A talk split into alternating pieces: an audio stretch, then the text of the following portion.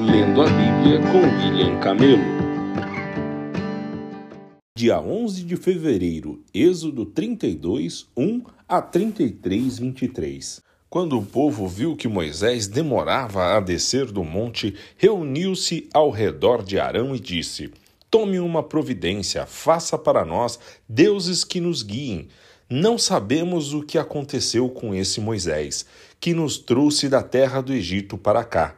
Arão respondeu: Tirem as argolas de ouro das orelhas de suas mulheres e de seus filhos e filhas e tragam-no para mim. Todos tiraram as argolas de ouro e as levaram a Arão. Ele recebeu o ouro, derreteu-o e trabalhou nele, dando-lhe a forma de um bezerro. Quando o povo viu o bezerro, começou a exclamar: Ó Israel, estes são os seus deuses que o tiraram da terra do Egito.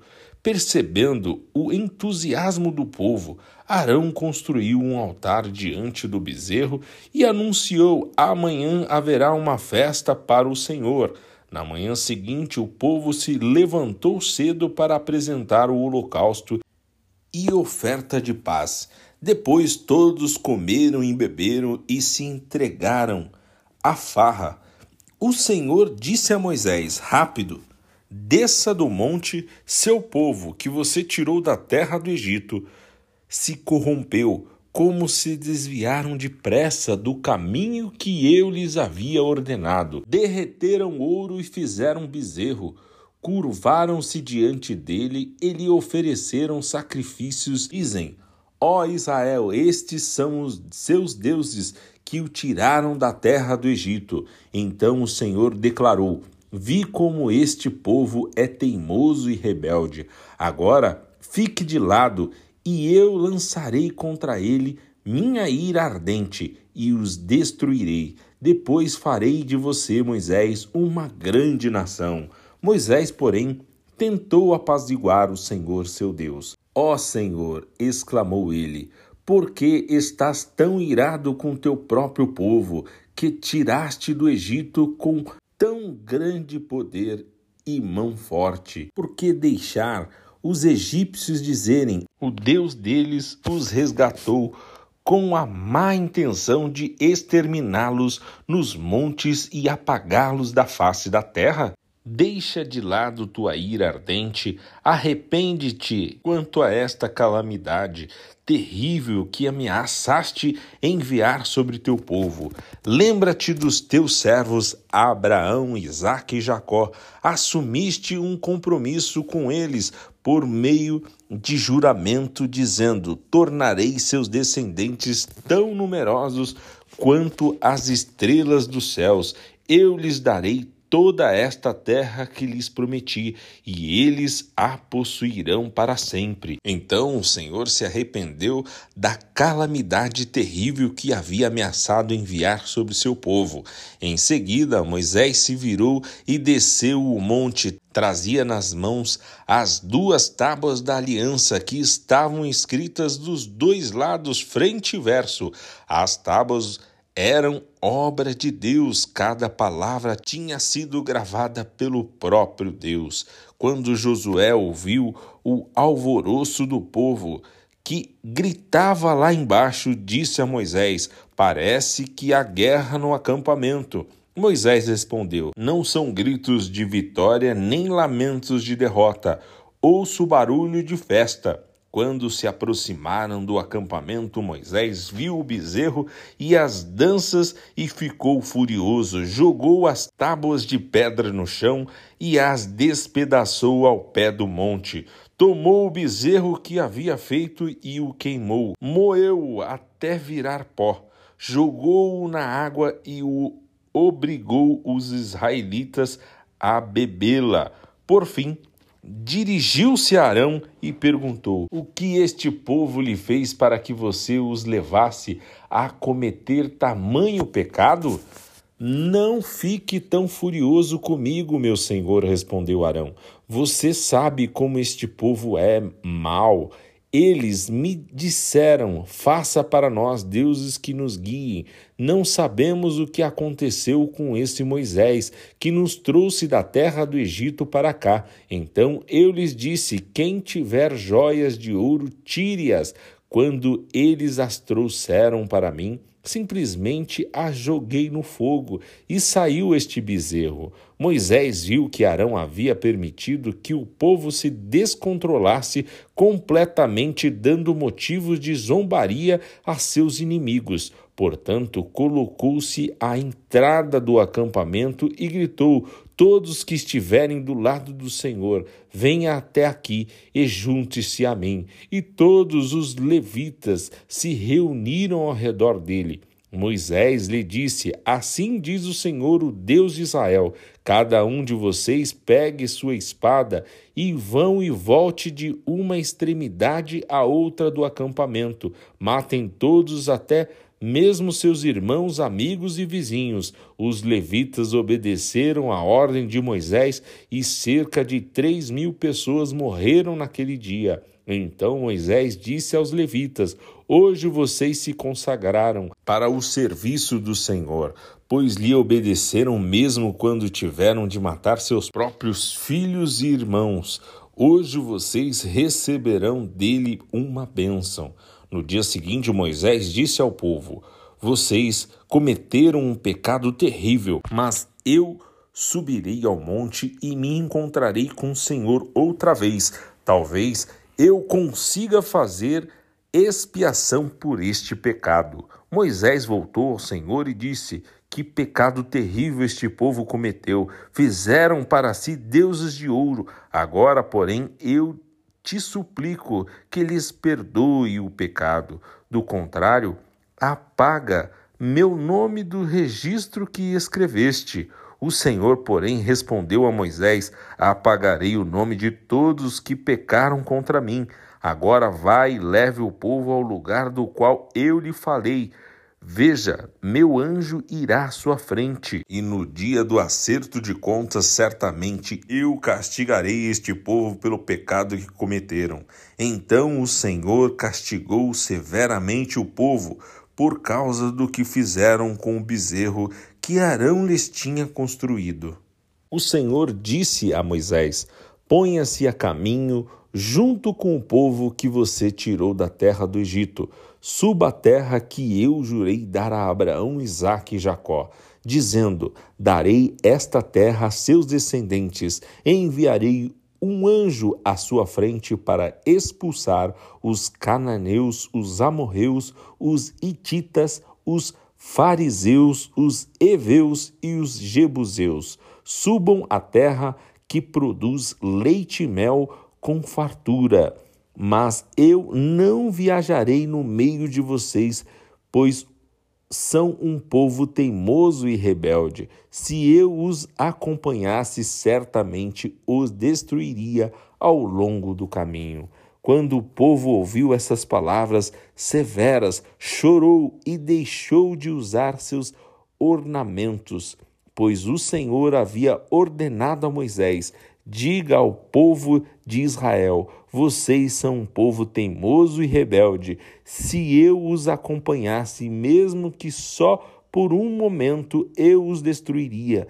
Deixem de usar seus ornamentos, enquanto decido o que fazer com vocês. Assim, desde quando partiram do Monte Sinai, os israelitas deixaram de usar os ornamentos. Moisés costumava montar uma tenda fora do acampamento, a certa distância dele, e a chamava de tenda da reunião. Quem quisesse fazer uma petição ao Senhor ia até essa tenda fora do acampamento.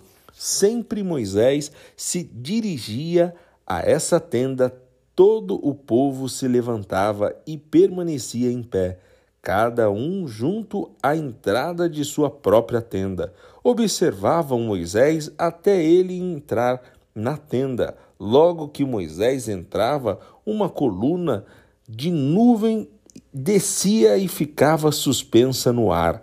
A entrada da tenda enquanto o Senhor falava com ele. Quando o povo via a nuvem, À entrada da tenda, cada um permanecia em frente à própria tenda e se curvava.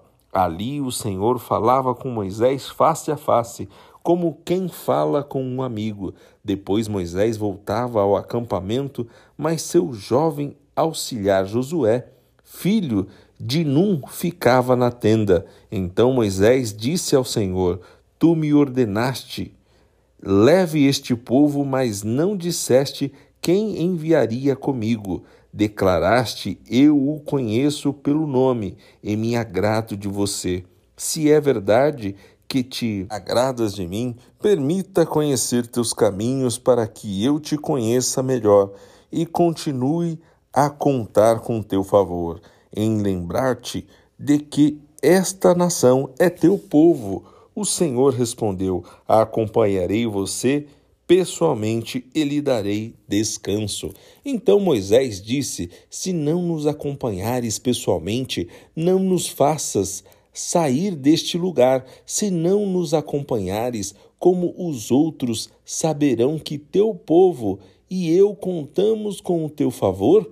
Pois é tua presença em nosso meio que nos distingue teu povo e eu de todos os outros povos da terra. O Senhor respondeu a Moisés: Certamente farei o que me pede, pois me agrado de você e o conheço pelo nome. Moisés disse: Então peço que me mostre tua presença gloriosa. O Senhor respondeu: Farei passar diante de você toda a minha bondade e anunciarei diante de você o meu nome, Javé, pois terei misericórdia de quem eu quiser e mostrarei compaixão a quem eu quiser, mas você não poderá olhar diretamente para minha face, pois ninguém pode me ver e continuar vivo. O Senhor disse ainda: Fique nesta rocha, perto de mim, quando minha presença gloriosa passar,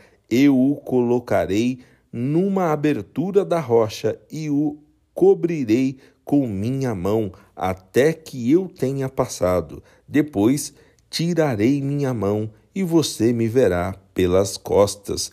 Meu rosto, porém, ninguém poderá ver.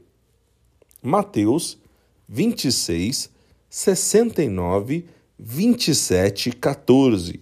Enquanto isto, Pedro estava sentado do lado de fora do pátio. Uma criada foi até ele e disse: Você é um dos que estavam com Jesus, o Galileu. Mas Pedro negou diante de todos. Não sei do que você está falando, disse. Mais tarde, junto ao portão, outra criada o viu e disse aos que estavam ali: Este homem estava com Jesus de Nazaré. Novamente Pedro negou, Desta vez com juramento, nem mesmo conheço esse homem, disse ele.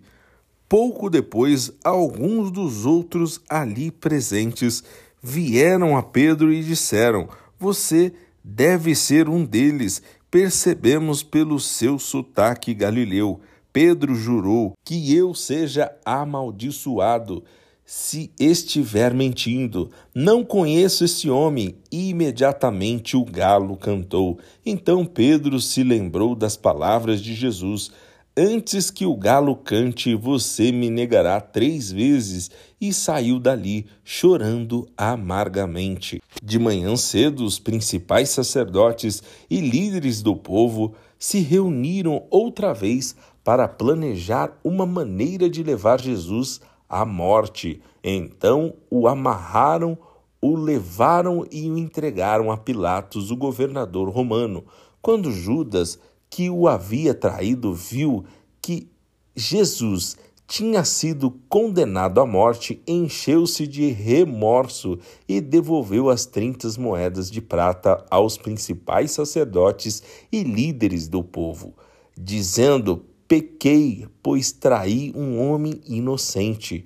Que nos importa? Restrucaram eles. Isso é problema seu. Então Judas jogou as moedas de prata no templo, saiu e se enforcou. Os principais sacerdotes juntaram as moedas e disseram: Não seria certo colocar este dinheiro no tesouro do templo, pois é dinheiro manchado de sangue. Então resolveram comprar o campo do oleiro e transformá-lo num cemitério para estrangeiros. Por isso, até hoje, ele se chama Campo de Sangue.